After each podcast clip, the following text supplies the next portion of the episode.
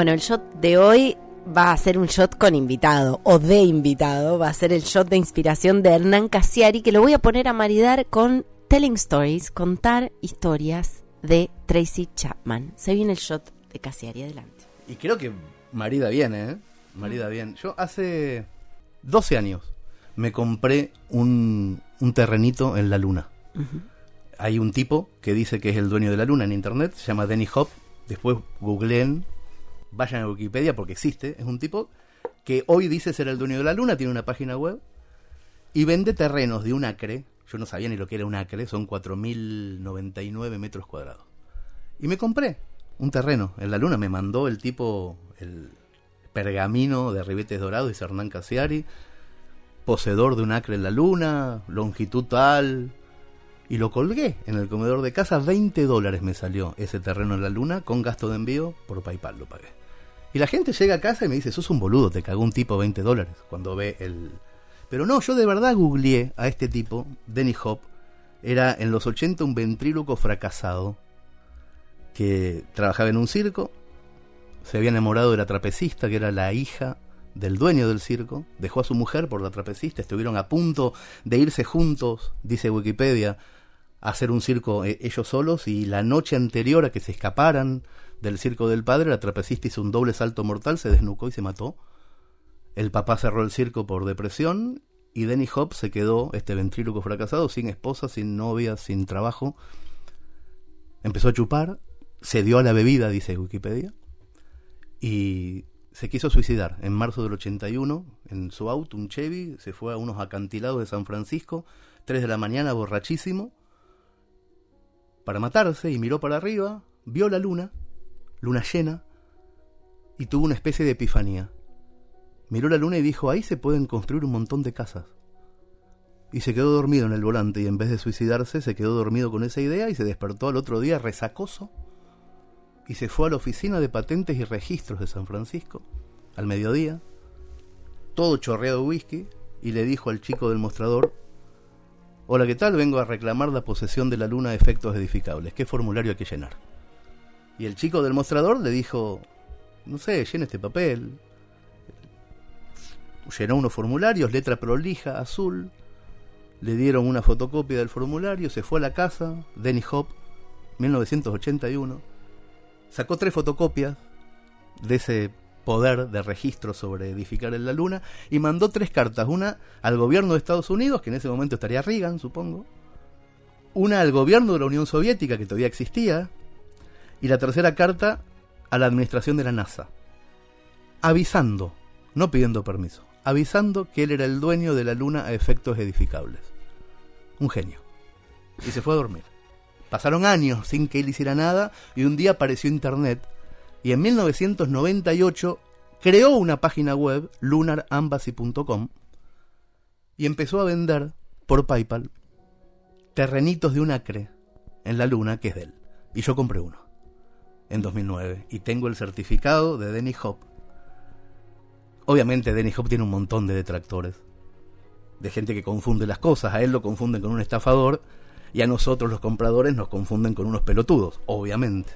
Mi amigo Chiri, sin ir más lejos, cada vez que viene a mi casa, porque yo sigo teniendo en el comedor de mi casa ahora en Areco el certificado, Chiri entra y me dice, boludo, ¿seguís con eso ahí?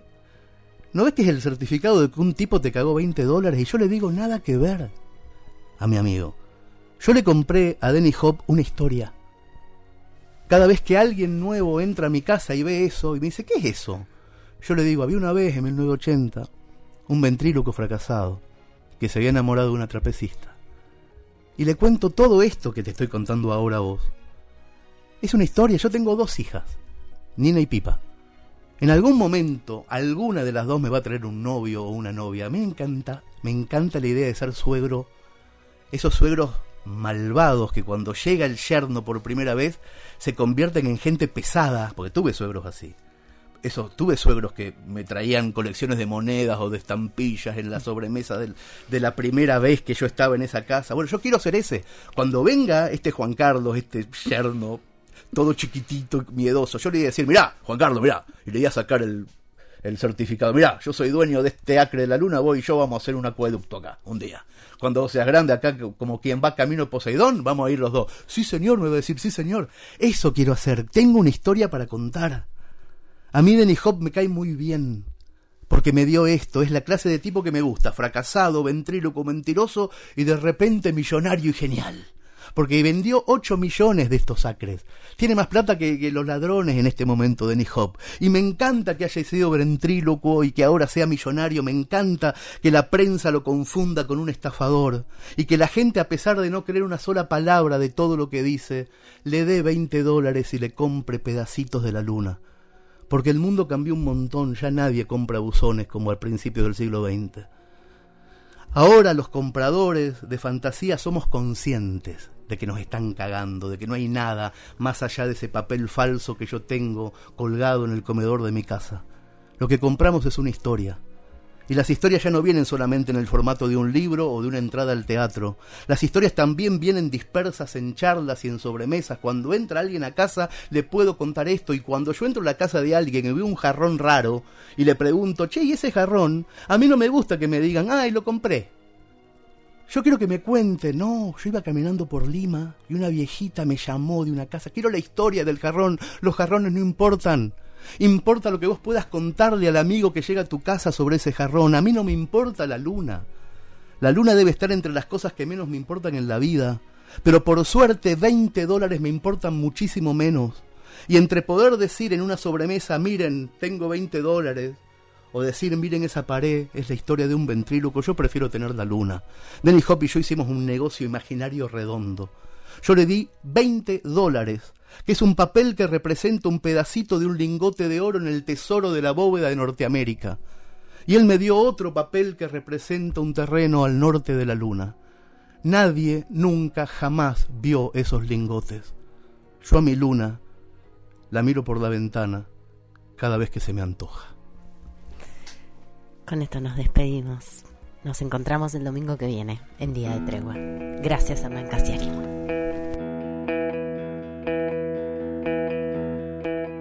There is fiction in the space between the lines on your page of memories. Write it down, but it doesn't mean you're not just telling stories.